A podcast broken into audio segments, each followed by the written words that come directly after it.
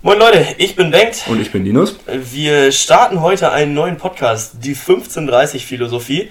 Äh, wir beide, kurz zur Erklärung, äh, studieren Sportjournalismus an der Deutschen Sporthochschule in Köln. Dachten, es wäre mal eine ganz witzige Idee, einen Podcast zusammen aufzunehmen. Äh, Name 1530 Philosophie erklärt sich, glaube ich, relativ einfach. Linus, würdest du dich als Fußballromantiker bezeichnen? Äh, ich würde mich als Fußballliebhaber bezeichnen. Fußballromantiker vielleicht noch nicht ganz, kann vielleicht noch kommen. Ja, weil ich meine, da zielt die 1530-Philosophie auch ein bisschen darauf ab. Ja, vielleicht macht mich der Podcast ja zum Fußballromantiker. Ja, wer weiß, wer weiß. Das ist alles, alles im Rahmen des Möglichen. Ähm, nee, genau, die Fußballaffinen unter euch werden mit 15.30 ein bisschen was anfangen können. Klassische Anstoßzeit, samstags 15.30 Uhr. Ich glaube, da hat noch nie jemand was dagegen gehabt, am Samstag Bundesliga zu gucken. Ähm, ja, genau. Und wir wollen einfach mal in diesem Podcast so ein bisschen das Fußballgeschehen der Welt, speziell der Bundesliga, äh, einordnen, ähm, unsere Meinung dazu abgeben und ja, einfach ein bisschen über Fußball quatschen. Jawohl, würde ich sagen, können wir eigentlich direkt anfangen, oder? Genau, genau. Also, weil heute Donnerstag ist, wir sind ein bisschen in Verzug, wollten eigentlich zum Saisonstart anfangen. Fast ähm, geschafft. Ja, fast geschafft. Es ist ein bisschen später geworden, aber besser spät als nie. Ähm, genau, und haben uns überlegt, jetzt über den Spieltag zu quatschen, ist ein bisschen zu spät. Äh, deswegen von uns heute erstmal nur eine Einordnung in die Saison. Ähm, Vielleicht ja, ein, zwei Sätze zum Spieltag, aber jetzt nicht, nichts Ausführliches.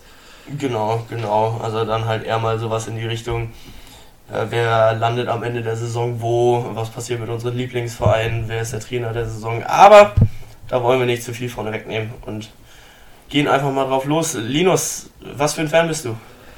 Äh, leider Fan des SV Werder Bremen. Aber was heißt leider? In den letzten Jahren war es eher, eher eine, eine Leidensgeschichte als ein, ein Höhenflug als Bremen-Fan. Ähm, seit ich sechs Jahre alt bin, durch äh, Diego und sein 60-Meter-Tor haben mich damals rumgekriegt. Ähm, bin jetzt Bremen-Sympathisant. Wie sieht es bei dir aus, Ben? Ja, also grundsätzlich halte ich es, da muss man tatsächlich sagen, leider mit Hannover 96. Äh, das kann man eigentlich die letzten Jahre nicht mehr verantworten mit einem Präsidenten, der das ganze Geschehen nicht ganz so sympathisch macht, was da in Hannover passiert. Aber 2013 habe ich mich in die Eurofighter verliebt und ja, danach ging es bergab. Also ich habe mich ungefähr zur schlechtesten Zeit in einen neuen Club verliebt, weil als Kind immer Bayern-Fan gewesen. Ich glaube, die Phase hatten wir leider alle mal, also außer du jetzt natürlich. Ich war mal Schalke-Fan, glaube ich, oh, ganz am Anfang. Ich weiß nicht, ob das nicht sogar noch schlimmer ist. Ja, wahrscheinlich. Aber äh, ja, ähm, nee, dann kam bei mir tatsächlich die Zeit 2013, Pep Guardiola kommt zum FC Bayern. Ähm, und die Bayern hatten da gefühlt alles über den Haufen geworfen, wofür die jemals gestanden haben. Äh, ging dann zum Beispiel darum, Toni Kroos sollte den Verein verlassen, weil er nicht genug Geld bekommen hat für seine Leistung und in meinen Augen war er damals der beste deutsche Mittelfeldspieler. Ähm, ist es heute auf jeden Fall immer noch, höchstens Marco Reus macht ihm da Konkurrenz. Ähm, nee, genau, und er wurde verkauft für ein Apfel und ein Ei nach Spanien, wo er ungefähr die erfolgreichste Zeit seines Lebens gefeiert hat. Ähm, nach der Weltmeisterschaft ist er da hingegangen und hat dreimal in Folge den Champions League-Titel geholt. Was er auch mit den Bayern hätte machen können, weil er hatte auf jeden Fall seinen, seinen guten Anteil dazu, äh, dazu beigetragen. Ähm, nee, genau, aber dann habe ich mich von den Bayern abgewendet, weil man meinen Lieblingsspieler verkauft hat und dafür einen 30-jährigen Sack Xavi Alonso gekauft hat. In allen Ehren. Also er ist einer der größten, die diesen Sport jemals gespielt haben, das ist gar keine Frage. Aber wenn ein Lieblingsspieler verkauft wird, dann musst du dir was anderes suchen und das begab sich zu der Zeit, dass 96 im Pokal war, im Europapokal. Ich erinnere mich noch genau, ich saß vorm Fernseher, Anshi Machatschkala im, in der Runde der letzten 32, da gibt es ja das 16. Finale. Ähm, und Samuel Eto war dann noch bei Anshi Machatschkala und läuft da irgendwie in der 119. Minute auf Ron Robert Zieler zu, der gerade bei der Ecke mit nach vorne gestürmt war, umkurvt ihn und legt den Ball ins Tor und beendet die Euphorie um 96 in Europa. Und danach äh, war es auch nie wieder da. Fünf Jahre Abstiegskampf, gefolgt von, ja, zu guter Letzt dem Abstieg, wieder Aufstieg und wieder Abstieg. Aber ich glaube, das wird die nächsten Jahre auch so weitergehen. Ja, genau, das war eine etwas ausschweifende Geschichte, warum ich 96-Fan geworden bin. Ähm, ja, würde mich heute aber auch tatsächlich mal so eher als die Wanderhure des Vereinsfußballs bezeichnen. äh, ich habe viele Sympathien, sympathisiere mit Borussia Dortmund. Ich finde den HSV cool, das würde dich als Bremen-Fan natürlich freuen. Ja, ich bin selbst, muss ich sagen, äh, äh, Dortmund-Sympathisant. HSV ist natürlich immer ein Tabuthema, ne? Müssen wir aber jetzt in der zweiten Liga interessieren sie mich nicht mehr so sehr. Aber deine schönste Geschichte, HSV Bremen, fällt dir da was ein spontan? Mm, Halbfinale Europa League 2000, wann war es? 2008 mit der Papierkugel. Ja, Gucke guck, guck ich mir noch regelmäßig die Highlights an. Wie, wie ja. schön, wie schön war das. Frank Baumann bringt die Ecke rein, Kopfballtor. Ja, Eine ja. Freude. Aber ich muss sagen, das wäre schon schön gewesen, das Spiel im Finale zu haben. Ja, In Hamburg stimmt. war das, glaube ich, damals das Finale, oder? Ich weiß es gar nicht mehr. Auf jeden Fall hat Bremen gegen Donetsk verloren. Ja, aber ich meine tatsächlich, da war Hamburg auf dem Weg zum Finale da oben. ähm, aber ja, Deutschland und Finale da oben klappt ja meistens in den seltensten Fällen. Deutschland 2006 hat ja auch nicht funktioniert. Dann Hamburg 2009, Bayern 2012. Schwierig, schwierig. Schwierig. So, ich würde sagen, können doch kurz einen Saisonausblick geben und dann fast schon in unsere Kategorien rein. Ja, absolut. Äh, reingehen, oder? Fang doch mal an mit deiner Werder, mit deiner SV Werder. Wo, wo siehst du sie diese Saison? Was passiert mit Bremen? Äh, leider muss ich ehrlich sagen, so sehr, so sehr ich auf anderes hoffe, sehe ich keine große Besserung nach der letzten Saison. Einfach weil man sich personell nicht unbedingt krass verstärkt hat. Gut, Chong von Manchester United ist gekommen, aber der ist auch ein sehr junger, noch unerfahrener Spieler. Dass der jetzt ein großer Unterschiedsspieler wird, weiß ich nicht. Bis jetzt konnte Mino Rashica gehalten werden. Wie lange der noch bei Bremen bleibt, ist natürlich auch die Frage, wobei der auch abge, äh, abgebaut hat in der Rückrunde letzte Saison. Ja, ja. Und dann, also ich muss ehrlich sagen, wenn ich auch schon jetzt in die Kategorie der letzten drei gehen kann, da habe ich auf dem äh, Relegationsplatz meine Bremer. Du siehst Bremen tatsächlich auf dem 16. Ja. Da muss ich dir widersprechen. Also ich sehe Bremen weiter vorne. Ich sehe Bremen deutlich weiter vorne. Letzte Saison sehr gebeutelt gewesen und die standen ja vor der Corona-Krise ziemlich weit in der Scheiße. Ähm, und da hat auch niemand denen ja irgendwas noch zugetraut ich bin da von vornherein reingegangen und habe gesagt, Bremen rettet sich. Alleine, weil die so gebeutelt durch die Saison gegangen sind. Die haben ja Verletzte ohne Ende gehabt. Die hatten teilweise mehr Verletzte als Spieler. Ähm, Florian Kofeld zwischenzeitlich auch noch verletzt gewesen. Das war, glaube ich, meine Lieblingsgeschichte der letzten Saison. Ähm, ja, und ich glaube, wenn man einfach ein bisschen vom Verletzungspech verschont bleibt, habt ihr auf jeden Fall gute Leute in euren Reihen. Und Niklas Füllkrug vorne drin, wenn der aufdreht, der kann Spiele alleine entscheiden. Und Kreativspieler im Mittelfeld habt ihr genug. Also ich sehe es eigentlich schon, dass Bremen das schaffen könnte. Natürlich fehlt jetzt euer Maskottchen, Claudio Pizarro. Ist weg. Finn Bartels auch ablösefrei nach Kiel. Ja, Für mich ja. unterschätzt, hat in den, in den die Minuten, die er gemacht hat, der Saison, fand ich äh, immer einen guten Job gemacht. Ich hoffe es. Ich hoffe es. Es wär, wird, wird mich sehr freuen, aber ich bin, bin noch etwas skeptischer. Vor allem, wie ich äh, wenn ich gesehen habe, wie Bremen sich da überhaupt unten rausgerettet hat, sehr, sehr, sehr knapp sind sie überhaupt nur äh, auf den 16 gekommen und haben dann die Relegation gewonnen. Ja, die Relegation ja auch alles andere als souverän gewonnen. Ja. Aber ja, ähm, ja, nichtsdestotrotz glaube ich, wenn man einigermaßen verletzungsfrei durch die Saison kommt, dann hat Bremen auf jeden Fall einen Kader, dass es drei Leute geben wird, drei Mannschaften geben wird, die am Ende der Saison schlechter sind. Ähm, nicht zwingend, dass Bremen besser sein wird, aber die anderen werden schlechter sein. Ähm, ja, ich meine, ihr habt natürlich in Hannover auch ordentlich geshoppt äh, den Niklas Füllkrug, den Leonardo Bittencourt, habt ihr alle, die in Hannover zu Topspielern wurden. Ähm, aber wie sieht das eigentlich aus mit Martin Harnik? Weißt du da gerade Bescheid? Der war ja eine Saison nach Hamburg ausgeliehen. Ja. Kommt er jetzt zurück? Ich, ich glaube nicht. Ich bin aber nicht ganz sicher. Ich kann es tatsächlich einfach mal schnell nachgucken. Ja, ähm, ja, mach das mal. Weil von dem halte ich auch sehr viel. Also ja, ich tatsächlich nicht. Da gehen, da gehen unsere Meinungen auseinander. Ich bin kein großer Harnik-Fan und ich sehe vor allen Dingen nicht, wenn jetzt Füllkrug vorne ist, man hat Sargent Raschitzer, ich sehe nicht, dass ein äh, Harnik da viele Minuten macht, wenn er denn käme oder da wäre. Ja, das stimmt, das finden wir gleich bestimmt raus. Aber. Sargent muss ich ehrlich gesagt sagen, den habe ich gerade noch nicht erwähnt, da, äh, das ist ein Lichtblick für mich äh, bei den Bremern. Der spielt, hat jetzt eine gute Vorbereitung gemacht und ist, ist jung, ist spritzig, der kann vielleicht was reißen. Ja, und lass den Rashica auch nochmal wieder in Tritt kommen, dann kann das mit Bremen auf jeden Fall was werden. Also da bin ich eigentlich schon der Meinung und der Überzeugung, dass äh, Werder auf jeden Fall eine wichtige Rolle im Abstiegskampf spielen wird, aber diesen auch gewinnt. Also ich glaube nicht, dass Bremen da als Verlierer der Saison rausgeht. Da sehe ich andere Mannschaften deutlich schlechter. Hoffentlich, hoffentlich. Martin Harnik übrigens kehrt zurück nach Bremen. Ja, okay, also. Haben wir, haben wir auf der Bank auf jeden Fall. Ja, immerhin, immerhin. Jetzt eine kurze Einschätzung zu, zu deiner 96 geben. Ich bin ehrlich gesagt in der Liga nicht, nicht äh, kein großer Experte, aber ja, kannst du mir mal sagen, ähm, wie du meinst, das aussieht. Ja, ich glaube, Liga 2 ist diese Saison schwach genug, dass 96 wieder hochkommen kann. Ähm, ebenso wie der HSV. Ich glaube auch nach zwei verkorksten Saisons jetzt, äh, wo die Konkurrenz auch einfach stark war, das muss man sagen. Und letzte Saison Bielefeld hätte ich überhaupt nicht erwartet, dass die so eine Saison spielen und einfach allen davonziehen. Und gefühlt waren ja vier Tage vor Spielschluss schon sicher aufgestiegen, auch als Meister. Ähm, und diese Rolle könnte der HSV jetzt auch einnehmen. Daniel Thune als Trainer, also ich bin jetzt beim HSV noch nicht bei 96, ähm, hat auch mit Osnabrück eine relativ adrette Hinrunde gespielt, dann sind sie ein bisschen eingebrochen, wobei da, sind, da passt ja auch im Grunde schon wieder zum HSV. Die spielen ja auch meistens die Hinrunde ganz okay und dann kommt ein völlig unerklärliches Loch. Aber ja, da bin ich schon der Ansicht, dass das klappen kann für 96 und den HSV, äh, einfach weil die Konkurrenz fehlt. Also die Mannschaften, die sicher wieder aufsteigen wollten und dafür auch prädestiniert waren, äh, die sind auch wieder oben. Jetzt am Beispiel Stuttgart zum Beispiel.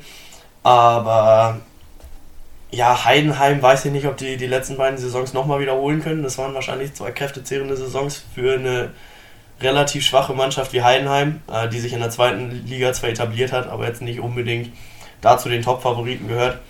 Holstein Kiel, natürlich jetzt mit der Verstärkung aus Bremen, Finn Bartels, ähm, spielt immer eine Rolle im Aufstiegskampf.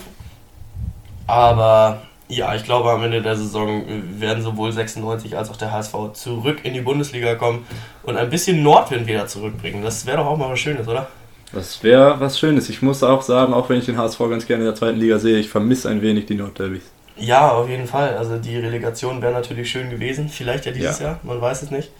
Aber was ich bei 96 tatsächlich sehr bemängeln muss, also nicht bemängeln muss, aber ja, komisch hinterfrage, ist die Transferpolitik. Ähm, aber auch seit Jahren schon. Und das ist einfach nur die nächste Episode einer wahnsinnig schlechten Staffel, die du im Grunde schon nach der zweiten abschalten willst.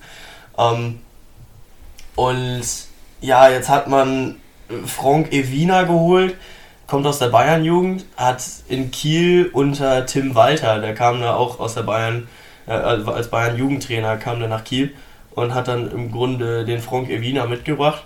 Da kann ich auch eine lustige Geschichte zu erzählen. Ich habe in Kiel in der Losteria gearbeitet. Ähm, natürlich gibt es auch noch andere Italiener. Wir haben das Vapiano, das Sanremo in Kiel. Ähm, also es gibt wahnsinnig viele andere Italiener. Keine Schleichwerbung hier. Aber da habe ich ja genau in der Losteria gearbeitet. Und Frank Evina kam tatsächlich an meinen Tisch. Der war da gerade den Sommer nach Kiel gewechselt und saß dann da an meinem Tisch, hatte seine Freundin dabei. Der hat einen wahnsinnig schlechten Style. wahnsinnig schlechten Style. aber schon viel Prominenz getroffen in der Losteria. Letztens Tom Bartels hast du erzählt, jetzt ja, Frank Evina. Ja, absolut, absolut. Können wir auch nochmal drauf zurückkommen. Aber ja, der, der Frank Evina äh, war ein sehr abgehobener Typ, hat mich kaum angeguckt. Äh, ich habe ihn sofort erkannt, habe ihm gesagt, ja, schön, dass du in Kiel bist, viel Spaß hier, schöne Zeit. Er so, ja, danke. Ähm, und ist, äh, ist an seinen Tisch gegangen, hat auch richtig viel bestellt und hat am Ende keinen Cent Trinkgeld gegeben. Der hat mich durch den Laden gescheucht wie nichts Gutes und hat keinen Cent Trinkgeld gegeben und ihr könnt mir nicht erzählen, dass der kein Geld hat. Ähm, aber ja, äh, den hat man jetzt nach Hannover geholt sein Talent wage ich noch ein bisschen anzuzweifeln. Also Talent hat er bestimmt, aber er steckt nicht so gerne die Arbeit rein. Ähm, auf der Torwartposition, hast du das mitbekommen? Nee. Ron Robert Zieler. Ah, doch, ja, doch, habe ich mitbekommen. Ja, er wurde ja vor zwei Jahren wieder nach Hannover geholt mit dem Ziel Aufstieg. Oder letztes Jahr, ich weiß es nicht ganz. Ähm, hat dann eine Saison gespielt, wahrscheinlich wieder ein Mördergehalt bekommen. Ähm, man hat Michael Esser damals ja, im Grunde verjagt aus Hannover der richtig gute Leistungen im Tor gebracht hat, der bei den Fans beliebt war. Und ja, als Zieler dann gekommen ist, wurde er vertrieben. Ähm, genau, und jetzt hat man Zieler verkauft und Esser zurückgeholt, beziehungsweise Zieler verliehen nach Köln. Wobei Köln ja eigentlich mit Timo Horn auch einen soliden Stammkeeper hat. Ja, ähm, das kann ich auch nicht ganz verstehen. Also ich sehe nicht, dass Zieler da Stammminuten machen wird. Also Horn ist da bei den Fans zu beliebt und zu etabliert, einfach, dass er dass er da verdrängt wird. Ja, wobei ich habe tatsächlich gehört, dass Horn bei den Fans gar nicht mehr so beliebt ist. Sicher. Ja, also dass er durchaus auch seine Unsicherheiten hat. Und Gut, das muss man sagen in der letzten Saison. Das war nicht so, wenn man guckt, vor drei, vier Jahren hat man ja noch gesagt, ah, das könnte die Zukunft des deutschen Torwartspiels sein. Die Diskussion ist ja jetzt eigentlich komplett vom Tisch. Also so gut ist er ja. dann ja quasi doch nicht gewesen. Trotzdem für mich ein solider Keeper, muss ich sagen. Also ja, auf jeden Fall, auf jeden Fall. Also zumal wir in Deutschland ja sowieso eigentlich nie Probleme mit Torhütern hatten. Ähm, ich glaube, England wäre froh, wenn sie einen Timo Horn im, im Tor hätten. Ähm, aber ja, nichtsdestotrotz äh, verstehe ich auch nicht ganz, warum man in Köln den Zieler geholt hat. Vielleicht um den Konkurrenzkampf ein bisschen anzutreiben. Vielleicht wird Zieler ja auch der Pokaltorwart, weil da sind sie ja noch drin. Und wer weiß, vielleicht kriegt er dann ja seinen einen Saisoneinsatz, bevor es dann im nächsten Spiel rausgeht. Aber ja, zurück zu Hannover. Das hat mich ein bisschen gestört, dass im Grunde alles, was sich mit 96 identifiziert, dass das verkauft wurde. Unser Kapitän Marvin Baccalords wurde verkauft. Äh, Waldemar Anton aus der Hannoveraner Jugend wurde verkauft nach Stuttgart. Auf die komme ich gleich auch nochmal zu sprechen, weil die in meinen letzten drei auf jeden Fall dabei sind. Hm. Ähm, Edgar Pripp, lange 96er, Felipe, seit acht Jahren war der jetzt, glaube ich, bei 96, ebenso wie Miko Albonos, der wurde im Grunde direkt nachdem wir im Europapokal rausgeflogen sind, als chilenischer Nationalspieler, damals auch bei der WM dabei, 2014 tatsächlich, äh, wurde der nach Hannover geholt und auch der jetzt verkauft. Man hat im Grunde nichts mehr, was sich mit dem Verein identifiziert. Ähm, ebenso wie bei Bremen der Finn Bartels verkauft wurde, der Pizarro aufgegeben hat, nicht aufgegeben, aber seine. Ich glaube, mit wenn man über 40 ist, darf man, darf man das mal machen. Ja. Auch wenn er uns lange treu gedient hat. Ja, er war dann letzte Saison ja leider auch kein Leistungsträger mehr, wobei ich mir gewünscht hätte, dass er dann seine Minuten noch bekommt. Ja, ich auch. Ähm, ja, und dementsprechend, es fehlt mir ein bisschen die Identifikation, aber wer weiß, vielleicht wächst das ja jetzt wieder heran. Auch wenn die Leute, die geholt wurden, alle Ü30 sind, bis auf einer, glaube ich. So, wir haben Mike Franz von, von Freiburg geholt, der ist jetzt 96er. Ähm, ja, das ist alles noch so ein bisschen, ein bisschen undurchsichtig, aber ich möchte jetzt den Teufel nicht an die Wand malen. Hier kann auf jeden Fall eine erfolgreiche Saison gespielt werden. Kenan Kojak hat gezeigt, dass er die Mannschaft führen kann. Hannover hat, glaube ich, die Rückrundentabelle angeführt. Äh, Wenn es nur nach der Rückrunde gegangen wäre, wären wir aufgestiegen. Und dementsprechend glaube ich, dass da auf jeden Fall eine Saison drin sein kann, eine gute Saison. Aber ja, wir sind bei den letzten dreien. Ich wollte gerade sagen, wenn du es schon angesprochen hast, Stuttgart ist bei deinen dabei, wer noch? Äh, ich sehe Stuttgart auf der Relegation, dann Arminia Bielefeld geht leider wieder runter. Äh, da sehe ich den Kader einfach nicht stark genug. Die haben Liga 2 zwar dominiert, aber für die Bundesliga wird es nicht reichen. Ähm, und Mainz 05, ich glaube, für die ist es jetzt mal an der Zeit. Ja, interessant. Ich habe bei mir ganz ähnlich auf Platz 18 sehe ich Bielefeld. Mhm. Einfach auch, weil ich mir angeguckt habe, oder wenn man, wenn man schaut, wie souverän Paderborn aufgestiegen ist und dann wie souverän sie quasi direkt wieder runter sind. Ja. Während im Vergleich zu Union Berlin muss man sich nur gucken, da war deren letzte Saison ja quasi eine Erfolgsgeschichte. Jetzt auch übrigens Leute wie Max Kruse geholt, hatte ich für einen sehr, sehr guten, sehr, sehr guten, eine sehr, sehr gute Fall. Verstärkung. Hätte ich auch gerne in Bremen wieder gesehen. Mhm. Äh, Platz 17 auch bei mir Mainz. Die sehe ich auch nicht nach der letzten Saison keine nennenswerte Verstärkung geholt, weil Leute ja. aus der U19, aber ich sehe, die sehe ich nicht, nicht meine Relegation. Ja, ich auch nicht, ich auch nicht. Also Mainz sowieso für mich eigentlich immer ein Abschiedskandidat. Also ich glaube in den letzten vier Jahren, wenn du mich gefragt hättest, ich hätte Mainz immer auf dem Abstiegsplatz gesehen. Zumal ich aber auch gewollt hätte, dass der HSV drin bleibt. Deswegen hätte ich immer Mainz dafür geopfert. Ähm, eigentlich sehe ich auch Augsburg da unten drin. Also grundsätzlich immer. Wie siehst du Augsburg diese Saison?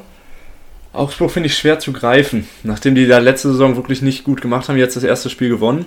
Ja. Ähm, will man auch nicht zu viel reininterpretieren, kann, kann, ich schwer sagen, kann ich schwer sagen. Aber ist auf jeden ich sehe sie auch nicht vor Platz 14, sage ich mal. Also sie werden ja. auch da unten mit dabei sein. Ich glaube, sie retten sich so raus, dass sie nicht, nicht nach unten abrutschen, aber ja. müssen wir schauen. Ja, ich glaube auch mit Heiko Herrlich haben sie einfach einen, einen guten Trainer, der da erfahren genug ist, um Augsburg aus der Patsche zu holen, aber auch da die Verstärkungen waren nicht wirklich präsent. Also da waren nicht wirklich Verstärkungen da, ähm, die jetzt nennenswert wären. Ich habe mir jetzt die Transfers heute nochmal angeguckt und ich musste ehrlich sagen, ich habe keinen behalten. Also bei Augsburg war das alles so namenlos, dass mir da jetzt nichts im Sinn geblieben ist. Ähm, ja, aber bei Mainz sah es schlechter aus und ich sehe Mainz einfach unten drin.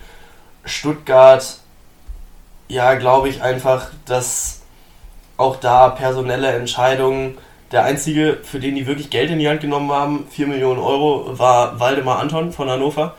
Und auch der hat in der letzten Saison einfach durch wenig Lust auch brilliert. Also äh, hat auf dem Platz jetzt eigentlich als Identifikationsfigur von Hannover ist er nicht vorne weggegangen und hat seine Mannschaft getrieben. Der wurde nach zwei Jahren bei 96 zum Kapitän ernannt und das wurde ihm schon zu viel. Also da ist er komplett drunter eingebrochen ähm, und hat seine Rolle als Abwehrchef einfach nicht übernehmen können. Dann natürlich der schöne Mario, der vorne weggebrochen ist, Mario Gomez. Ähm, sag mal, was hältst du von Mario Gomez? Schwierig. Warum schwierig? Ich glaube, er ist, auch wenn ich es gerne hätte, ich sehe ihn nicht mehr auf Erstliganiveau. Äh, Gomez hat seine Karriere beendet. Ja, ich weiß, eben. Ich meine, das war die Ja. richtige Entscheidung. Ja, Und äh, absolut. ja, ich habe nur viele Stimmen gehört, die meinten, der hätte noch was ranhängen können, vor allem jetzt nach, nach dem Aufstieg. Ja, Ähm, ich finde es schade. Ich Ja. finde, der hätte noch in die zweite Liga auf jeden Fall wechseln können, weil ich glaube, da hätte er auch noch eine Rolle spielen können. ja. Ja, Vielleicht wahrscheinlich, also ne, viele Faktoren bestimmt immer bei so einer Entscheidung drin. wie äh, schätzt du seine Karriere ein? Auch nicht das, was sie hätte sein können. Ne? Also, weiß nicht, der war ja auch, als er jung war, der, als er bei Stuttgart angefangen hat, da war der ja einer der heißesten deutschen Stürmer Hm. und hat dann aber nie so. Redest du jetzt noch über Fußball oder über sein Aussehen? Beides. äh, nein, er hat ja nie so quasi dann, weiß nicht, von den Fähigkeiten her, ich habe das Gefühl, wenn deine Karriere richtig verlaufen wäre, dann hätte er vielleicht so Status wie ein Miro Klose, vielleicht hat er nicht ganz die Fähigkeiten, aber auch so eine tragende Rolle in der Nationalmannschaft spielen können, hat er ja nie. Bei Bayern, ja, wobei dann doch hier um die 2013, 14, 15er Jahre ja ganz gute, ganz gute Saisons auch gespielt, aber auch nicht, dass man jetzt denkt, ah ja, das war ein Topstürmer für die. Oder, also. ja, wobei, da muss ich dir tatsächlich ein bisschen widersprechen bei der Nationalmannschaft. Ähm, ganz lustig dazu, zwischen 2008 und 2018 war der bei jedem Turnier dabei, also bei jeder WM und EM ist er nominiert worden, außer 2014 und da haben sie das Ding geholt. Also ich meine, wie viel Kevin Großkreuz Pech- ist Weltmeister. und Mario Gomez nicht. Mario Gomez nicht. Aber ich meine, wie viel Pech kannst du haben? Da machst du wahrscheinlich deine 90, 100, 120 Länderspiele. Ich habe keine Ahnung, wie viele der gemacht hat. Und jedes Mal ist deine Mannschaft einfach nicht gut genug für den Titel und dann kommst du einmal nicht mit und dann holen die den Bot. Also ich glaube, da, da wird er sich schon den Arsch gebissen haben. Aber auch verrückt, wenn man jetzt bedenkt, vor zwei Jahren war er noch bei der WM dabei und bevor die nächste EM überhaupt gespielt wird, hört er schon auf mit der Karriere. Ja, Also geht das, schnell. Das ist schon, das ist schon krass. Ja. Wollen wir zu den Top 3 gehen? Ich kann mir eigentlich nicht vorstellen, dass wir da auseinandergehen in unserer. Ja, ich weiß es nicht. Also ich glaube, eine Mannschaft habe ich dabei, die nicht unbedingt bei dir vorne drin Hast sein du Gladbach oben drin? Ja. Ah, interessant. Ich habe also ich habe auf ich bin sehr klassisch geblieben. Ich habe Platz 1 Bayern, dann Dortmund, dann Leipzig. Ja, ich glaube, Leipzig hat zu sehr zu knabbern damit, dass äh, Timo Werner abgefallen ist. Ähm, ich glaube nicht, dass sie den kompensieren können. Ähm, sie haben, haben sie einen geholt? Ich meine schon, vorne drin. Ähm, Äh, Schick auch verloren, ne? Der war Ja, ja, genau. ausgeliehen, zurück nach Rom, dann jetzt nach Leverkusen. das hat mich auch gewundert. Das ja, hat mich auch sehr gewundert, aber ich glaube ein wichtiger Transfer für Leverkusen. Ja, keine Frage. Ich glaube trotzdem nicht, dass er Kevin Volland 1 zu 1 äh, replatzieren kann. Nein, also ich finde, aus muss Volland und, ha und vor allem Havertz zu verlieren als, Ja. als, als Leverkusen. Ja, deswegen Äh. sehe ich Leverkusen auch nicht in den Champions League-Rängen dieses Jahr. Nein, gehe ich auch nicht mit. Ähm, Guckst du gerade nach, wen Leipzig geholt hat? Oder? ja, wollte ich gerade mal schauen. Ja. Nee, also auf jeden Fall Leverkusen wird eine sehr, sehr schwere Saison vor sich haben. Ähm, ist jetzt auch, boah, wir haben hier Pokal gespielt. Das ist alles schon wieder so lange her. Ach nee, da haben sie gewonnen. Da haben sie 6-7-0 gewonnen und da hat Patrick Schick auch getroffen in der zweiten Halbzeit. Ah. Aber Äh, Leipzig übrigens äh, Sörlot geholt. Richtig, das Ja, war ja stimmt, von Crystal stimmt. Palace. der ist ja jetzt gerade erst gekommen. Ja. Auch 24-jähriger Norweger. Marktwert von 20 Millionen, ist für 20 Millionen gekommen. Ähm, ja, auf Transfermarkt bei Instagram haben sie kommentiert, der König des Nordens. Ähm, Und ben, daher- ah, Benjamin Henrichs. Das ist kein Mhm. schlechter Transfer von Monaco. Das stimmt, das stimmt. Geliehen, aber Ich glaube auch, der kann funktionieren, wobei bei Außenverteidigern scheitert es ja eigentlich nicht bei Leverkusen. ja, wollte ich gerade sagen. also aber da wir haben schauen, ja, vielleicht müssen wir offensiver einsetzen. Ja gut, ob das der Henrichs kann, weiß ich Nee, dann nee, ich meinte so. Klostermann jetzt eher und dann, oder? Achso, ja, okay. Na, muss man mal schauen. Klostermann und Halstenberg für mich auch eine Ja. Person. Absolute Wahnsinn. Genau die gleichen. Beide schnell, beide Außenverteidiger, beide Nationalmannschaft, beide Leipzig. Ach, und äh, gut, wobei man in den ersten Spieltag nicht zu rein, noch nicht zu viel rein interpretieren sollte, aber das, was ich von Dortmund dagegen Gladbach gesehen habe, das war schon Stark. stark, Das auf jeden Fall. Und sehr dann stark. und es schien nicht irgendwann so, Gladbach hatte auch seine Phasen, aber jetzt hätten die da krass was entgegenzusetzen. Dortmund natürlich auch enorme Qualität, muss man sagen. Ja, absolut. Ähm, aber, also, ich sehe Leipzig auf drei. Und bei Dortmund muss man ja auch sagen, ähm, die haben keinen Leistungsträger verloren. Die haben alle gehalten. Wenn Sancho noch, äh, also wenn Sancho bleibt. Ja, Sancho bleibt. Das, ganz sicher jetzt schon? Das steht fest, ja. Ja. Ähm, da gab es vor zwei, drei Wochen mal ein Statement von Sorg, die haben im Geheimen den Vertrag verlängert um ein Jahr. Ja, Sorg hat auch mal gesagt, Dembele bleibt bei uns und zwei Wochen später war er bei Barcelona.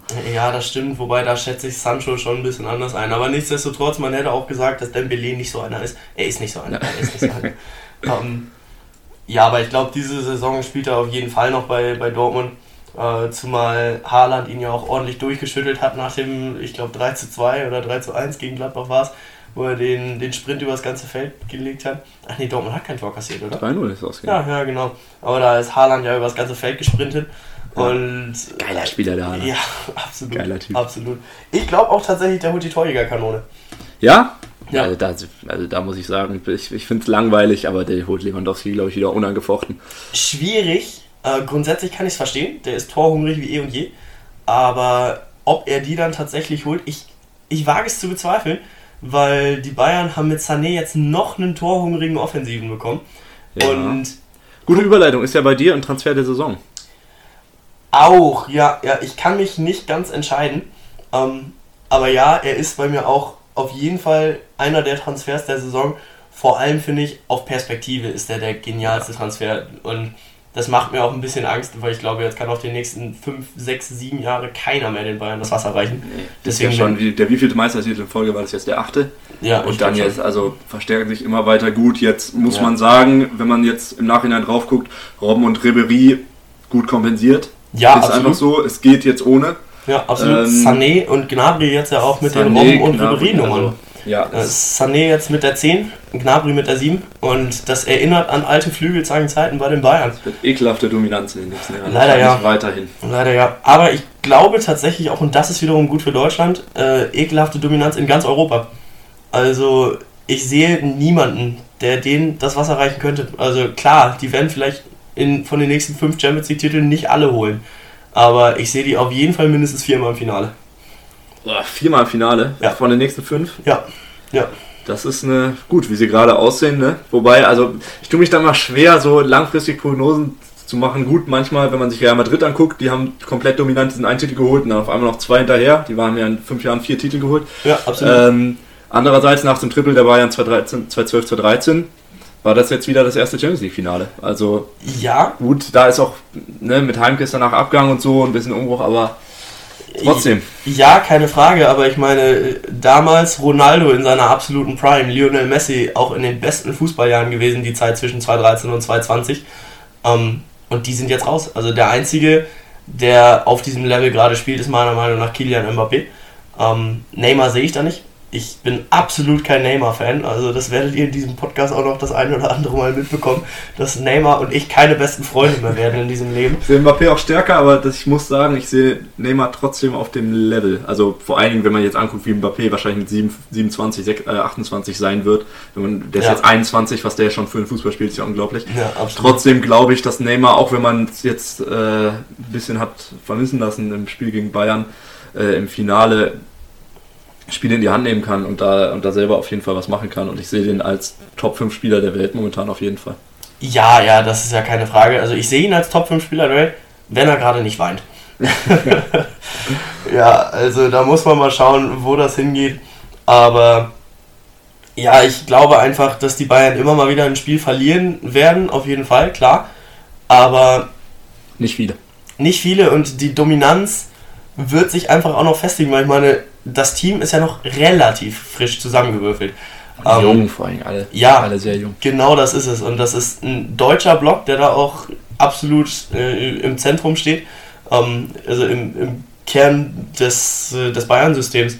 Ähm, jetzt mit Gnabry, mit Sané, mit Goretzka, äh, Nübel vielleicht noch. Man muss sehen, man muss gucken, wo das hingeht. Josua Kimmich wahrscheinlich der nächste Nationalkapitän. Also der wird wahrscheinlich Manuel Neuer beerben, sobald er da vom Platz geht. Ähm, ja, auf der Keeper-Position muss man mal schauen. Ähm, aber ja, ich glaube, dass das mit den Bayern sehr viel Perspektive haben wird. Süle darf man auch nicht vergessen. Ja. Wahrscheinlich Deutschlands nächster bester Innenverteidiger. Ähm, Auf jeden Fall ein guter Transfer mit Sané. Aber welcher ist denn jetzt der beste, Bank, deiner Meinung nach, der Saison? Ich habe mir vier Transfers aufgeschrieben, die absolut rausstechen, rausstechen. Den einen hast du schon angesprochen, Max Kruse zu Union Berlin. Mhm. Ähm, der war bei mir auch auf der Liste, ist aber nicht mein Platz 1. Ähm, ja, ich sehe ihn auch nicht auf Platz 1.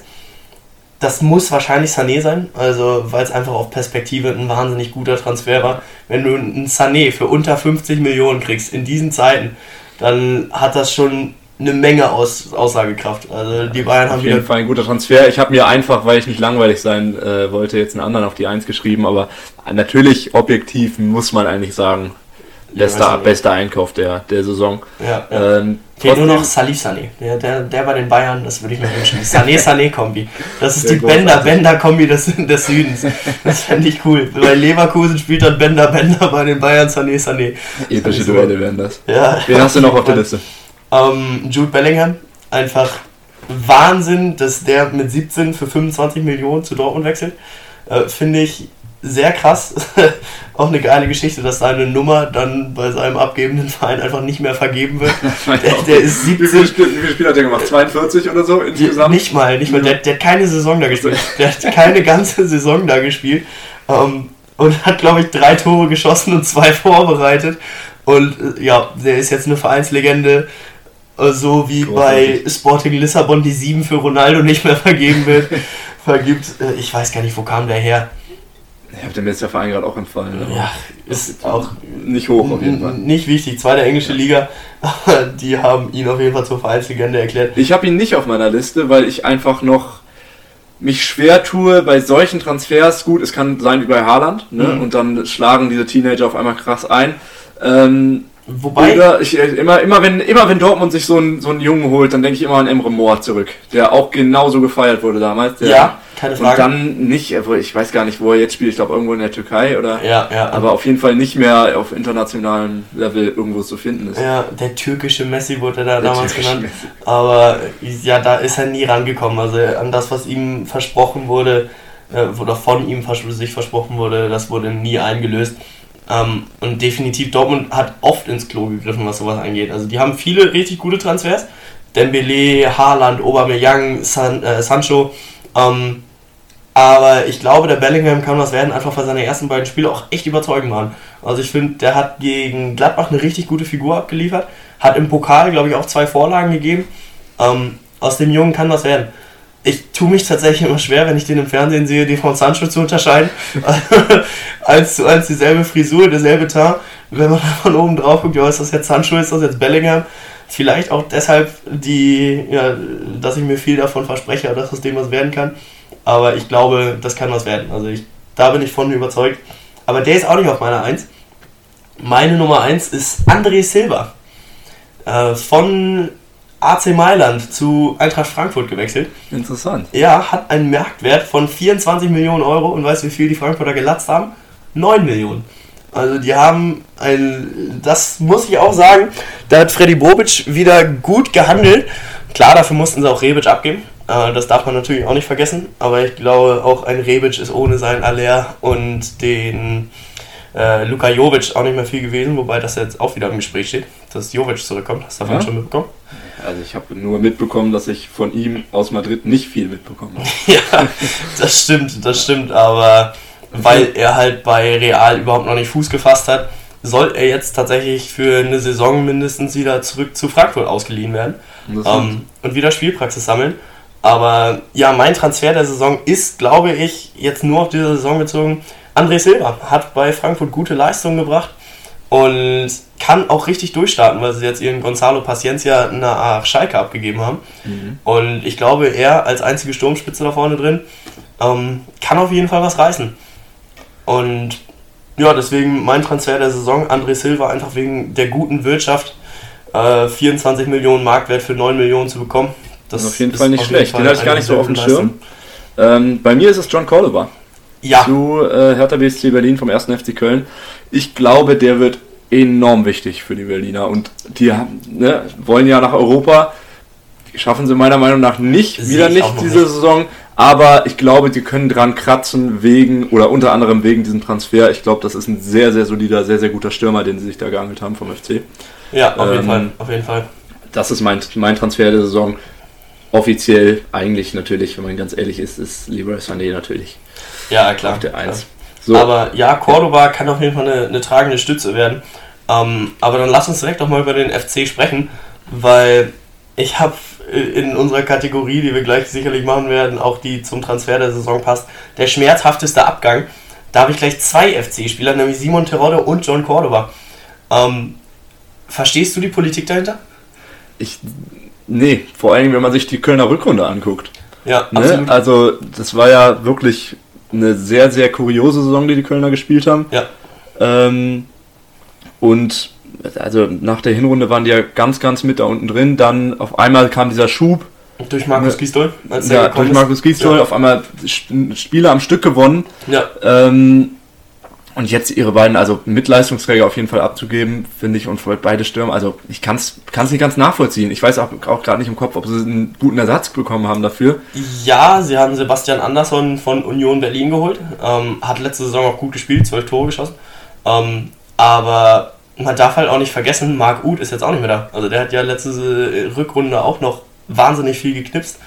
Ähm, bis dann halt die Corona-Pause kam und Köln nichts mehr gewonnen hat. Ja, also Aber, ich sehe auch Köln auf einem zweistelligen Tabellenplatz. Ja, definitiv, definitiv. Also die werden unten mitspielen, aber auch da werden sie sich retten können. Also ich sehe Köln auf keinen Fall als Absteiger. Ja. Äh, haben wahrscheinlich im Gegenzug von Hertha äh, André Duda geholt. Ähm, für mich ein ganz guter Spieler. Also der, aus dem könnte was werden.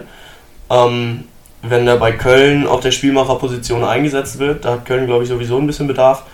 Ähm, ja, aber es ist halt schwierig, wenn du einfach deine drei zentralen Stürmer abgibst, äh, dann neun zu integrieren. Also mit Cordoba, mit Terodde, der jetzt zum HSV gewechselt ist, was übrigens ein richtig guter Transfer für den HSV ist, was glaube ich auch der Grund sein wird, warum Hamburg wieder in die erste Liga kommt.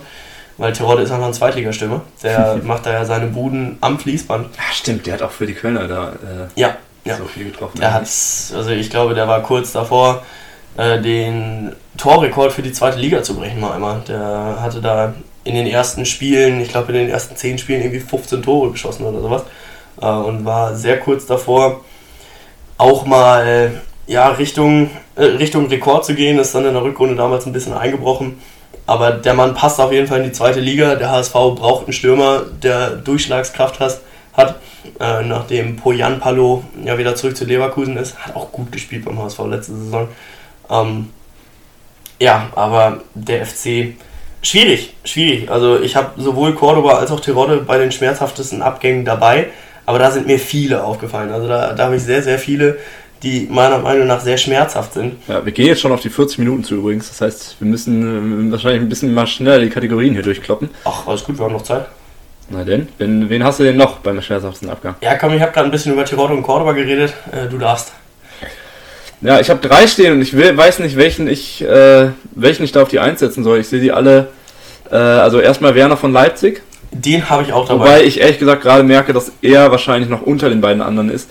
Dann noch Havertz von Leverkusen. Absolut. Ich glaube, jetzt Absolut. Brand weg, Havertz weg, Brand natürlich mhm. schon die Saison davor, aber den vorne weg, also den bricht viel weg gerade. Ja, da absolut. auch wenn ich Patrick Schick da oben hatte als sehr guten Transfer. Ja, keine Frage. Wird schwer zu kompensieren. Und ähm, Thiago.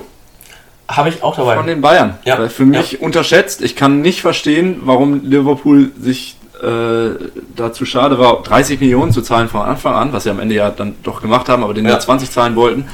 Marktwert, glaube ich, bei circa 50. Ja, für mich eigentlich 60. Für mich einer der auf jeden Fall Top 5 besten Mittelfeldspieler. Äh, eigentlich Top 3. Ja. Ich bin großer, großer Thiago-Fan. Ähm, und ich glaube, das wird in Bayern wehtun. Ich glaube, sie wissen noch nicht, wie sehr es ihnen wehtun wird, in, in, in größeren Spielen da so eine Option zu haben. Ähm, einfach, so ein feines Füßchen hat. Ne? Weil ich meine, so Leute wie Goretzka natürlich auch absolute Maschinen äh, Strafraum zu Strafraum, kann natürlich, hat auch natürlich technisch was drauf, aber auf dem Level wie Thiago ist, glaube ich, weltweit fast keiner. Ja, auf jeden Fall. Es wird auch schwer, das zu kompensieren, da bin ich absolut bei dir. Nichtsdestotrotz glaube ich, wenn es eine Mannschaft kann, dann die Bayern. Also die sind im Zentrum ja immer noch wahnsinnig breit aufgestellt. Also ja, ich glaube, die, die Konsequenzen wird man auch national nicht unbedingt mitbekommen, nee, aber das meine ich nur. Höchstens international kommt dann man, äh, kommt man vielleicht dann äh, ein Punkt, wo man sieht, ah, okay, in so einem Spiel wäre Thiago wahrscheinlich nicht verkehrt gewesen. Ja, aber auch da, glaube ich, sind die Bayern einfach breit genug aufgestellt. Leon Goretzka ähm, auf der 6 ein absolutes Biest, Joshua Kimmich dabei, Thomas Müller hast du auch noch, Michael Cuisance, wenn er gespielt hat, hat er gut gespielt, das muss ich ja auch sagen, äh, wobei ich seinen Transfer damals zu den Bayern nicht verstanden habe.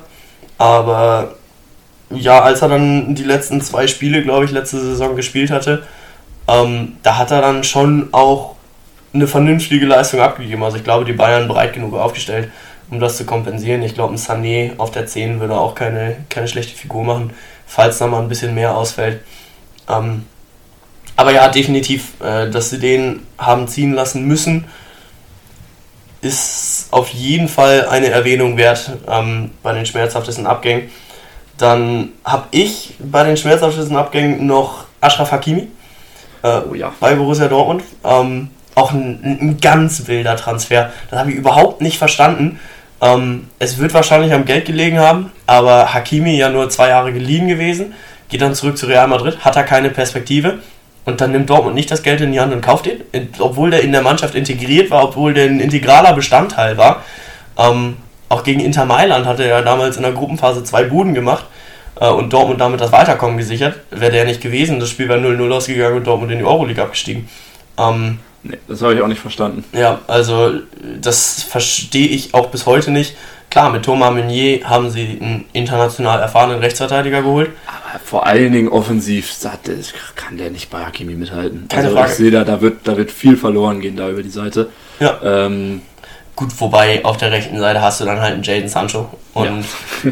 dass da dann offensive Strahlkraft verloren geht, wage ich auch noch. Wer weiß, vielleicht tut es ihnen gut, dass sie jetzt einen Rechtsverteidiger haben, der nicht Richtig. jeden zweiten Angriff mit nach vorne geht, sondern Richtig. auch mal eher hinten bleibt und äh, in der Defensive hilft ihnen weiter. Richtig, genau. Sehen müssen. Genau das ist das Thema, dass der Hakimi offensiv deutlich besser war als der Meunier, aber der Meunier defensiv halt deutlich besser arbeitet als der Hakimi.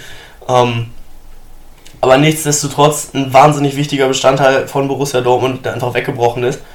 Ähm, dann habe ich noch aufgeschrieben Alexander Nübel als schmerzhaftester Abgang. Wobei, das finde ich interessant. Ja, also gegen Ende der Saison wahrscheinlich nicht mehr schmerzhaft der Abgang, aber überhaupt, dass der weg von Schalke ist. Weil sobald. Äh, ich glaube, der Prozess einfach, wie er weggegangen ja. ist, hat ja viel auch aufgewirbelt bei Schalke. Ne? Ja, aber direkt als der Transfer zu den Bayern äh, ja, bekannt wurde, dann fing ja im Grunde die Misere von Schalke an. Das ging ja in der Winterpause los, dass der Transfer angekündigt wurde. Und danach ist ja die komplette Defensive von Schalke weggebrochen, weil vom Keeper einfach überhaupt keine Souveränität mehr ausgestrahlt wurde. Da ist der Nübel nicht mehr im Tor gestanden, dann kam der Schubert, der auch überhaupt keine Leistung gebracht hat. Ähm, und das war ja einfach die defensive Strahlkraft, die damit verloren gegangen ist, hat Schalke wahrscheinlich das Genick gebrochen. Mal gucken, ob es jetzt durch Ralle Fährmann wieder zurückkommt. Aber das bleibt abzuwarten. Also ich glaube aber, dass grundsätzlich den Schalkern das auf jeden Fall wehtun wird, dass sie da äh, ja einen, hellen Stern am deutschen Torwarthimmel verloren haben. Ähm, ja, aber nichtsdestotrotz auch noch ein Schalker, äh, den ich bei den schmerzhaftesten Abgängen drauf habe, Weston McKenney, der mhm. jetzt bei äh, bei Juventus Turin unter Vertrag steht. Du hast einige schmerzhafte Abgänge. Ja, ja, ich, ich sag's ja, da sind viele dabei. Ähm, McKenny bei Turin das erste Spiel auch gut gespielt, hat im Grunde direkt eine Vorlage für Cristiano Ronaldo gemacht, hat aufs Tor geschossen, der Ball wurde abgeprallt und Ronaldo hat ihn reingemacht. Hast du gesehen, äh, wie sie sich in der Halbzeit so, wenn, aufs, wenn sie aufs Feld wiederkommen, da schnacken die sich ja, zusammen. Ja, das ist total ja. cool zu sehen. Das sah super aus. Sehr also, alte Freunde. McKenny gibt Ronaldo Tipps, wie er das Tor zu schießen hat. Das war super. Aber ja, auf jeden Fall ein, ein zentraler Bezugspunkt. Aber lass uns gerade mal kurz über Schalke reden. Ja, finde ich interessant, wollte ich nämlich gerade sagen. Wir haben sie beide nicht in den Abstiegskandidaten, obwohl sie gerade mhm. von sehr vielen Medien quasi als großer Abstiegskandidat gehandelt werden. Ich sehe es nicht, aber eine Kategorie haben sie bei mir trotzdem gewonnen, nämlich die erste Trainerentlassung. Ja, halte ich für schwierig. Die Trainerentlassung wird, glaube ich, nicht in Schalke stattfinden. Ähm, Wo siehst du sie? Stuttgart. Hm. Weil Stuttgart ist sowieso auch ein Schleudersitz auf dem Trainer. Ähm, und Schalke, ja, sehen viele als die erste Trainerentlassung, habe ich auch schon oft gehört. Aber ich glaube nicht dran, weil das erste Spiel gegen die Bayern kannst du, glaube ich, nicht als Maßstab benutzen. Das, das Nein, 8-0 darfst du es auch nicht verlieren. Was mich eigentlich nur ein bisschen nervt an der ganzen Sache mit der Trainerentlassung, ich, und ich, ich glaube, dass äh, Schalke äh, David Wagner entlassen wird, als erster Bundesliga-Verein Trainer äh, feuern wird. Ähm, aber ich kann nicht verstehen, warum jetzt, beziehungsweise jetzt das Spiel gegen Bremen wird schon, wird schon wie ein Finale quasi behandelt für Wagner. Hm. Ähm, wenn das verloren geht, gegen die Bayern so zu verlieren, 8-0 darfst du nicht verlieren, sind wir uns, glaube ich, einig. Ja, ähm, wenn es jetzt gegen Bremen eine Klatsche gibt, ist er, glaube ich, weg. Also ja. ich sehe nicht, dass Bremen hoch gewinnt, aber falls, ist er weg. Ähm, wenn sie verlieren, vielleicht, wenn sie gewinnen, hat er natürlich noch äh, die Luft. Was mich an der ganzen Sache eigentlich nur nervt, ist, dass die Rückrunde ja letzte Saison katastrophal war. Ich glaube, ja. Rückrundentabelle waren sie letzter oder vorletzter, die Schalker. Ja, irgendwas in Irgendwo in der Richtung auf jeden Fall. überhaupt kein Spiel Und dann, nee, also und dann aber trotzdem mit David Wagner an die Vorbereitung zu gehen und dann aber, wenn das erste Spiel verloren zu gehen, zu sagen, okay, jetzt bist du angezählt, das kann ich nicht verstehen. Also entweder hol nach der Saison einen neuen Trainer ja. oder gib ihm richtig Vertrauen und sag, okay, du darfst jetzt die Hinrunde mit uns machen oder ja. wenigstens die ersten zehn Spiele und wir geben dir Zeit. Ja. Jetzt direkt wieder Druck aufzubauen, sehe ich das kann ich, kann ich nicht verstehen von der Schalker Führung. Ja, absolut. Äh, was Schalke in der Führung macht, das verstehe ich auch seit Jahren nicht mehr. Ich bin sowieso als Borussia Dortmund-Sympathisant nicht, nicht gerade der größte Schalke-Freund. Tut mir auch meistens schwer, damit den Namen auszusprechen, aber ich meine, das muss ich jetzt im Zuge des Podcasts mir auf jeden Fall angewöhnen, äh, auch Braunschweig auszusprechen. Das tut mir ganz doll weh.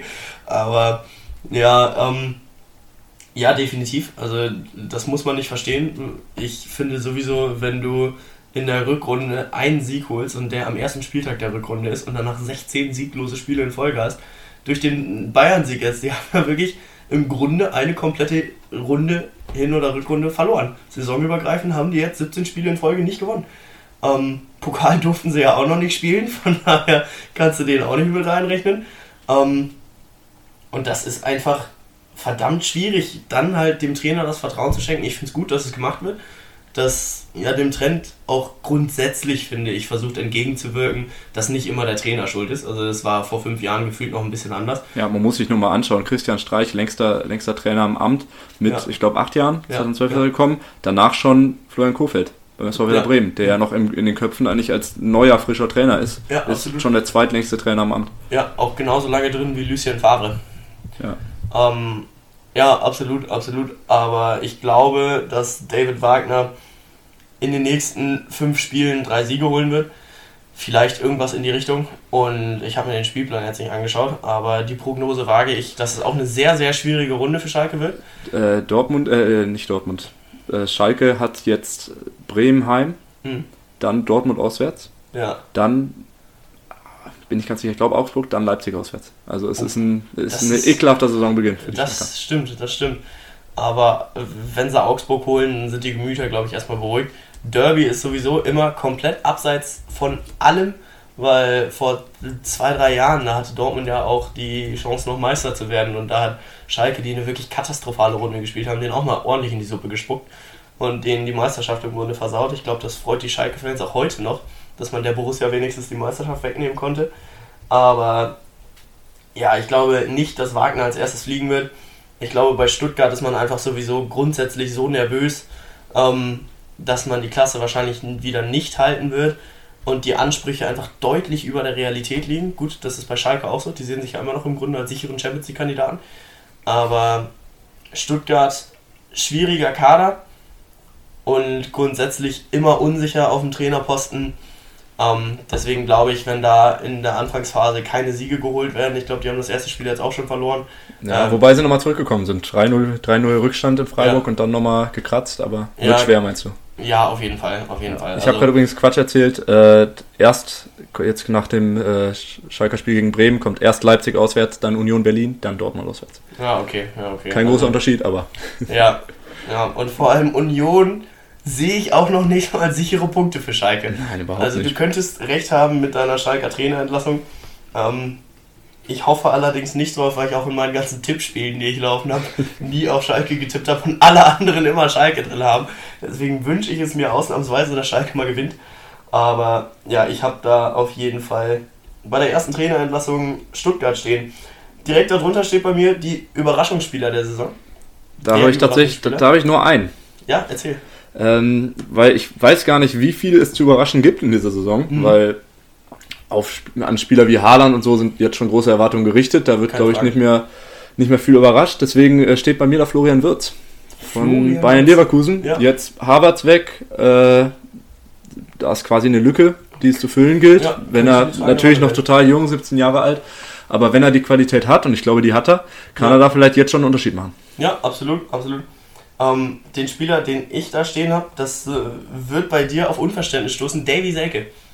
Das stößt bei mir tatsächlich auf Unverständnis. Ja, ich glaube, er ist angekommen. Ich glaube, jetzt ist er da und der wird am Anfang noch keine tragende Stammkraft sein, aber dann wird er vielleicht seine zwei, drei Spiele machen, in denen er zwei, drei Buden auch netzt. Und wenn er dann erstmal Sympathie gefunden hat, wenn er dann das Vertrauen spürt, dann kann er kommen. Also damals, als er bei Stuttgart, glaube ich, war, habe ich gedacht, er wird die neue deutsche Sturmhoffnung. Das hat dann irgendwie fünf Jahre gedauert, äh, bis sich das auch in meinem Kopf verändert hat. Aber ich glaube, inzwischen ist es soweit, dass Selke gereift ist, dass der jetzt eine Mannschaft um ihn rum hat, die auch gerne schnell spielt, die auch gerne über Variabilität und äh, ja, Flexibilität kommt. Äh, schnelles Umschaltspiel in Bremen äh, wird von Kofeld auch gerne gespielt. Deswegen glaube ich, könnte Davy Selke die Überraschung der Saison werden. Ich glaube, am Ende der Saison steht Selke als Topscorer Nummer 1 bei Werder Bremen in der Liste. Würde mich freuen. Würde mich freuen, auch wenn es da zweistellig ist bei dem Topscorer von Werder Bremen. Ja, ähm, ja. Dann die letzte Kategorie, Pokalsieger. Wen hast du da? Eigentlich ja, ich habe jetzt einfach aus Prinzip mal nicht die Bayern hingeschrieben, sondern RB Leipzig. Ich habe auch aus Prinzip nicht die Bayern hingeschrieben, weil ein Spiel können die verlieren. Also, und dann sehe ich Borussia Dortmund um. Ich habe die Hoffnung, dass die den Kader breit genug aufgestellt haben. Ähm, oh, bei Dortmund habe ich noch einen vergessen, bei den schmerzhaftesten Abgängen der tatsächlich eigentlich gar nicht so schmerzhaft ist, aber für mich persönlich Mario Götze. Den ah. habe ich als schmerzhaftesten Abgang aufgeschrieben, aber einfach weil es mir wehtut, nicht weil es ein grundsätzlich schmerzhafter Abgang ist. Also für das Spiel von Dortmund hat er ja, glaube ich, seit seiner Rückkehr irgendwie nicht mehr so viel beigetragen, außer bei dem Einspiel gegen Augsburg, wo er dann direkt gekommen ist und das Tor gemacht hat, aber auch danach keinen Fuß mehr gefasst. Aber mir tat es trotzdem weh. Ich habe mir immer noch gewünscht, dass er zurückkommt. Ja, war jetzt ein Gerücht, dass er vielleicht wieder zu den Bayern geht? Hast du mitbekommen? Ja, habe ich mitbekommen. Halte ich für Unsinn. Ich, ich sage auch mal, das ihn. ist sehr mit Vorsicht zu genießen. Für ihn hältst du das für Unsinn? Ja, ich glaube, das wäre ein dummer Wechsel für ihn. Ich glaube, für ihn wäre es genau der richtige Wechsel. Zu den Bayern? Ja. Der kriegt doch keine Spielzeit da. Ja, richtig, aber das ist ihm ja egal. Er hat ja nur gesagt, er hat noch ehrgeizige Ziele und will nochmal die Champions League gewinnen. Ich glaube, das ist seine beste Chance, wenn er jetzt bei den Bayern auf der Bank sitzt da vielleicht im dritten Spiel gegen Bate Borisov seinen Startelf-Einsatz kriegt und damit auf jeden Fall zum Personal gehört, was zum Champions League-Titel beigetragen hat und dann nochmal die Trophäe in die Luft recken darf. Könnte was werden. Also, ich sehe auch nicht, dass er bei einem internationalen Topclub direkt nach seinem Wechsel Spielzeit kriegen wird. Also, wenn er jetzt zu, ja, ich sag mal, die Kandidaten, die jetzt für einen Champions League-Sieg äh, in Frage kommen, Bayern, Juventus, PSG, Liverpool, Man City, Real, wenn er da hingeht, der geht unter. Also der, der hat ja überhaupt keine Chance, sich da durchzubeißen, wenn es schon bei Dortmund nicht klappt, ähm, die ja eigentlich dafür bekannt sind, dass sie Spielern, die ja, die nicht so in Form sind, beziehungsweise die noch nicht so groß sind, groß machen, dass sie kleine Spieler zu großen Spielern machen können. Ähm, bei Götze war es der umgekehrte Weg. Sie haben einen großen Spieler zum kleinen Spieler ja, wobei das waren ja Gut, die Bayern. Ob's, ja, ob es Dortmund, dass man Dortmund jetzt anrechnen kann, weiß ich nicht. Aber ich weiß ja. natürlich, was du meinst. Der Werdegang ja. von Götze war ja vom Jahrhunderttalent zum Bankdrücker. Ja, ja. Andersrum bei äh, Leon Goretzka, der ist vom Bankdrücker, also auf der Bank, als er Gewichte gedrückt hat, äh, wahrscheinlich zum Jahrhunderttalent geworden. Aber ähm, ja, mal schauen. Also ich glaube, für Götze wäre es das Beste, wenn er jetzt, lass es in die Premier League, lass es nach Spanien, zu einem kleineren Verein geht. Also jetzt auch nicht super klein, aber so Größe FC Sevilla. Eine Größe. Das habe ich lustigerweise gerade auch gedacht. Ich glaube, Europa League gewinnen könnte ein realistisches ja. Ziel für ihn sein. Ja, absolut. Vielleicht nicht Champions League, aber zum Verein spielen, wo er spielt, äh, zu einem Verein wechseln, wo er spielt und dann äh, auf die Europa League gehen. Ja, was ich tatsächlich noch gar nicht als Gerücht gesehen habe, wo ich ihn aber sehen würde, wäre der AC Florenz. Ähm, auch ein äh, sehr wilder, wilder Versuch ins Blaue zu raten, aber für mich AC Florenz so ein bisschen der Inbegriff der gescheiterten Bundesliga-Stars. Bundesliga Mario Gomez damals von den Bayern hingewechselt, jetzt Franck Ribéry, Ich glaube, äh, hier Arturo Vidal, nee. Äh, Hat Marco. Marin da auch mal gespielt oder bilde ich mir das ein? Wie bitte? Marco Marin, hat er da mal gespielt oder bilde ich mir das ein? Kann auch sein, aber Marco Marin wurde eigentlich nicht gespielt. Roter Stern Belgrad jetzt gerade immer. Ja, ja. Ähm, Der deutsche Messi. Ja, richtig. Der deutsche Emre Moore. ja, aber nee, ich, ich weiß nicht, ich glaube, da hätte ich ihn gesehen, Serie A, nochmal ein bisschen italienischen Kaffee trinken. Er ist halt auch sehr im Kaffee-Game drin. Das freut mich für ihn, aber tut halt wenig zu seiner fußballerischen Leistung dabei. Ähm, ja, ich glaube, bei einem kleineren Verein jetzt eine grandiose Saison spielen, da der absolute Schlüsselspieler sein und sich dann vielleicht wieder ins Gedächtnis von den großen Vereinen spielen. Ich glaube, das wäre so der Weg, den Mario Götze, gehen müsste, damit er noch irgendwo oben Anschluss finden könnte. Weil wenn dann, wenn dann jetzt, er ist 28, der hat eigentlich noch fünf gute Jahre vor sich. Ähm, und wenn er jetzt eins davon nutzt, sich wieder in die Herzen vieler zu spielen, ähm, wer weiß, vielleicht ist dann der Weg in die Nationalmannschaft auch nicht mehr so weit. Ja, das ist auf jeden Fall ein interessantes Gedankenexperiment. Ja, ja. Oh, mein Laptop rastet aus. Ähm, Apropos Nationalmannschaft, wie siehst du die Causa Jogi Löw? als unser Bundestrainer. Ja, soll er Trainer bleiben oder bist du ein Freund von Jogi Löw oder bist du sein Gegner? ist immer schwer zu sagen. Ich war, weiß ich nicht. Also ich, ich finde es eigentlich nicht schlecht, dass er das Turnier jetzt noch macht. Aber ich finde, bei Sieg des Turniers oder bei komplettem Katastrophenturnier sollte er zurücktreten. Bei ähm, Sagen wir mal Viertelfinale aus. ja, Viertelfinal aus, Halbfinal aus, soll er noch weitermachen. Soll Weil er ich noch grad, weitermachen? ja, ich, weil ich sehe gerade keinen offensichtlichen Nachfolger, wo ich denke, oh, der wird es sicherlich besser machen. Ja, ich glaube, so ein Horst Rubesch könnte es machen. Der hat lange die U21 telefon ach, telefoniert. Lange die U21 telefoniert, genau so. Ne, lange die U21 trainiert, kennt sich in dem um Umfeld aus, kennt dadurch auch viele junge Spieler, die damals bei ihm Schützlinge waren. Und ich glaube, er ist auch einfach mal einer, der nach Leistung aufstellt. Also das nervt mich seit, äh, seit 2014 bei Yogi, dass der ja im Grunde dann nur noch seine Schützlinge berufen hat. Ähm, Gut, und dann in einem vielleicht etwas hitzköpfigen Moment viele Schlüsselspieler einfach aussortiert hat. ja, Müller, Müller würde ich danach- zum Beispiel wieder gerne sehen. Ja, die drei, die er rausgeworfen hat, Müller, Hummels, Boateng. Gut, Boateng muss man schauen. Er hat letzte Saison eigentlich wieder gut gespielt, von daher hätte er sich die Nominierung auf jeden Fall verdient, weil man auch sieht, dass gerade die Defensive bei der Nationalelf das der Schwachpunkt ist. Also da ist ja überhaupt nichts eingespielt, da ist ja zu wenig internationale Erfahrung. Jonathan Tah ähm, ja, nimmt da eine Schlüsselfigur ein, der mit Leverkusen international, muss man ehrlicherweise sagen, nichts erreicht hat. Ähm, Chelsea wenigstens ein internationaler Topclub, die regelmäßig um die Champions League mitspielen. Ähm, gut, Leverkusen natürlich auch, aber ich sehe Chelsea einfach noch eine Stufe über Leverkusen. Ähm, und deswegen Antonio Rüdiger auf jeden Fall ein Verteidiger, der sich seine Position in, der Nationalelf verdient hat. Ähm, aber ich finde einfach in der Verteidigung, wir brauchen die beiden Säulen Hummels, Boateng. Und ich glaube, das sieht auch ganz Deutschland so. Und der Einzige, der das nicht so sieht, darf die nominieren. Ähm, und das ist seit Jahren das Problem, dass Löw einfach nach Sympathie aufstellt, äh, dass der Max Kruse damals nicht zurückgeholt hat. Das ist auch grotesk. Ähm, der hat Leistung gebracht ohne Ende. Gut, hat dann halt einmal seinen Pimmel in die Kamera gehalten und deswegen ist er geflogen.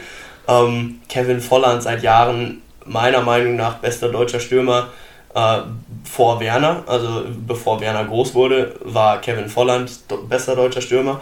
Ähm, Sandro Wagner. ich verstehe die Frage nicht. Ähm, nee, und Löw sieht das einfach nicht. Er weigert sich dagegen, auch einen Philipp Max zu nominieren. Max ist jetzt übrigens weggegangen von Augsburg. Der ist nach Holland gewechselt. Ich glaube, PSV Eindhoven. Interessant, habe ich gar nicht Ähm, mitbekommen. Ja, auch deshalb Augsburg. Äh, Wieder ein großer Verlust. Und man wird sehen, wo das bei Augsburg hinführt. Gut, Bengt, ich muss sagen, wir haben tatsächlich schon eine Stunde jetzt gequatscht. Wir sind gut dabei. Hast du noch was, worüber du reden möchtest? Außer natürlich unserer, unserer krassen äh, Spieltagsprediction zum Spiel des Spieltags. Ähm, ja, ich möchte dich noch fragen, wer kommt ins Champions League Halbfinale? Vier Mannschaften will ich hören. Real Madrid, FC Bayern München, Manchester City, Liverpool. Sehr langweilig, aber ich glaube. Nee, stopp. Tue ich City ins Halbfinale? Ja, tue ich jetzt. City, Liverpool, Madrid, Bayern. City hat Sané verloren. Äh, das wird schwierig, den zu kompensieren. Auch wenn War ja Schlüsselspieler bei City. War also jetzt lange verletzt letzte Saison, letzte Saison gewesen, haben natürlich jetzt auch keine grandiose Saison gespielt. Und City, City ist auch nicht weit gekommen in der Champions League. Ja, gegen Lyon raus. Trotzdem, also wenn ich gucke, was für eine Form De Bruyne ist und nächste Saison noch sein wird, Sterling in guter Form, ich sehe die im Halbfinale. Wer ist für dich da? Äh, Bayern, auch Liverpool, dann Atletico Madrid, jetzt mit ihrem neuen Stoßstürmer Luis. Luis Suarez. Und als Vierter im Bunde, das wird einige freuen, Borussia Dortmund. Ich glaube, die sind jetzt lange genug abstinent gewesen in der Champions League, dass sie da mal wieder vorankommen können. Also ich würde es mir sehr wünschen, und da spricht auch ein bisschen die Fanseele aus mir, ähm, dass Dortmund ja da weit kommen wird. Sowieso bei mir Dortmund auf Platz 2, Pokalsieger und im Champions League Halbfinale. Also man könnte, meinen, man könnte meinen, ich habe die Fanbrille auf und am Ende des Tages ist wahrscheinlich Lucien Favre die erste Trainerentlassung der Saison. Ähm, nein, das glaube ich nicht. Aber es würde mich freuen und ich sehe auch das Potenzial in der großen Elf. Ähm, mit Emre Can haben sie jetzt auch einen erfahrenen äh, Defensivmann, Axel Witzel dabei, Thomas Meunier. Das ist auch verrückt, dass Meunier letzte Saison so früh zu Dortmund gekommen ist. Der hätte mit Paris Champions League Finale spielen können und ist dann einfach vorher gegangen. Also das, das verstehe ich nicht. Äh, genauso Timo Werner ist mit äh, Leipzig eigentlich ins Champions League Viertelfinale eingezogen aber sagt sich, ja, nö, spiel mal ohne mich, ich gehe zu Chelsea. Ja, gut, ich kann es aber im Fall Werner vor allem auch verstehen. Ne? Also eigentlich die Saisonvorbereitung für Chelsea startet und so alles schon, wenn man dann nicht dabei ist und bei seinem alten Club noch spielt, quasi, sendet, glaube ich, an den Verein, an die Fans nicht ganz die richtige Nachricht. Ich glaube, er hätte es wahrscheinlich sogar noch gern gemacht, aber ja, kann es nachvollziehen. Also ich glaube, ein Timo Werner steht jetzt sowieso in seiner Karriere nicht gerade für Loyalität. ähm, für Loyalität und Sportsgeist, auch wenn ich den Werner mag. Äh, er ist ja für mich auf jeden Fall die deutsche Sturmhoffnung. Ähm, hätte ich es mir zumindest sehr gewünscht, wenn er bei Leipzig ge geblieben wäre. Und ich glaube, auch dann wäre gegen Paris vielleicht was gegangen im Halbfinale. Aber das ist alles nur Rätselraterei. Ähm, ja, das war doch mal ein schöner Saisonausblick. Wir werden das auf jeden Fall verfolgen. Auf jeden Fall. Katastrophiko. Ey, Schalke Bremen. El Kakiko. El Kakiko, wir haben es gerade gespielt. Äh, 5-1 Schalke ist es aufgegangen, weil du den Schalker Controller in der Hand hattest. Ja, ja. Also, Wie meinst du, geht's wirklich aus? Oh, schwierig. Also ich glaube, Bremen gewinnt 3-2. Das wäre schön. Ich glaube, das wird ein 0-0. Das, das, kann natürlich auch sein. Aber nee, Davy Selk, er wird seine ersten Boot für, für Bremen machen. Klar. Nee, ich glaube, also einmal kurz für euch zur Erklärung. Wir haben uns entschlossen, das Spiel der Woche, äh, was für die Bundesliga angesetzt ist, meistens wird es, denke ich mal, das Samstagabend 18.30 Spiel sein aber das könnte auf jeden Fall auch mal abweichen. Das spielen wir immer vor der Podcast-Aufnahme auf der Playstation und sagen euch dann, wie das ausgegangen ist. Ich bin ein bisschen besser am Controller als Linus, deswegen werde ich immer die schlechtere Mannschaft nehmen, ähm, außer wenn Schalke spielt, weil Schalke ist immer schlechter, dann muss ich die nehmen. Ähm, nee, genau, damit wir da auf jeden Fall eine Prediction haben und Genau, spielen das dann einmal vorher, sagen euch Bescheid, wie es ausgegangen ist und dann, ja, Linus, wann nehmen wir wieder auf? Nächste Woche, würde ich sagen, ne? Nach dem Spieltag können wir vielleicht auch ein bisschen was mehr zu den Spielen dann sagen. Auf jeden Fall, dann kommt ein Spieltagsrückblick, vielleicht noch ein Saisonausblick, was wir denken, wo die Mannschaften die Saison landen. Nein, das haben wir diese Woche gemacht. Ähm, ja, falls ihr Feedback habt, meldet euch gerne an uns zurück äh, über bekannte Kanäle. Ich denke mal jetzt nicht, dass wir mit dieser Folge die große, die große noch nicht ab nächste Woche erreichen. die Menschenmassen. Ja, ja, genau. Jetzt pumpen wir hier richtig Geld in den Pop Podcast, machen den groß und dann ab nächster Woche 2000 Zuh äh, Zuhörer. Genau. Ähm, dann würde ich sagen. Hat Spaß gemacht. Auf jeden Fall, auf jeden Fall. Wir werden es fortführen und freuen uns, wenn ihr nächste Woche wieder einschaltet. Dann auch mit etwas aktuelleren Themen. Das war jetzt erstmal nur, um reinzukommen, um mal ein bisschen, ja, den Ausblick zu geben, was wir denken, wo die Saison landen wird und nächste Woche dann mit dem Spieltagsrückblick äh, Feedback gerne an uns weiterleiten. Und dann würde ich mal sagen, bleibt sportlich. Hast du noch was zu sagen? Nicht wirklich. Ich fand dann bleibt sportlich gerade schon eine ungemein souveräne Abmoderation. Auf jeden Fall. Wunderbar. Dann auf Wiederhören. Mach's gut. Ciao, ciao.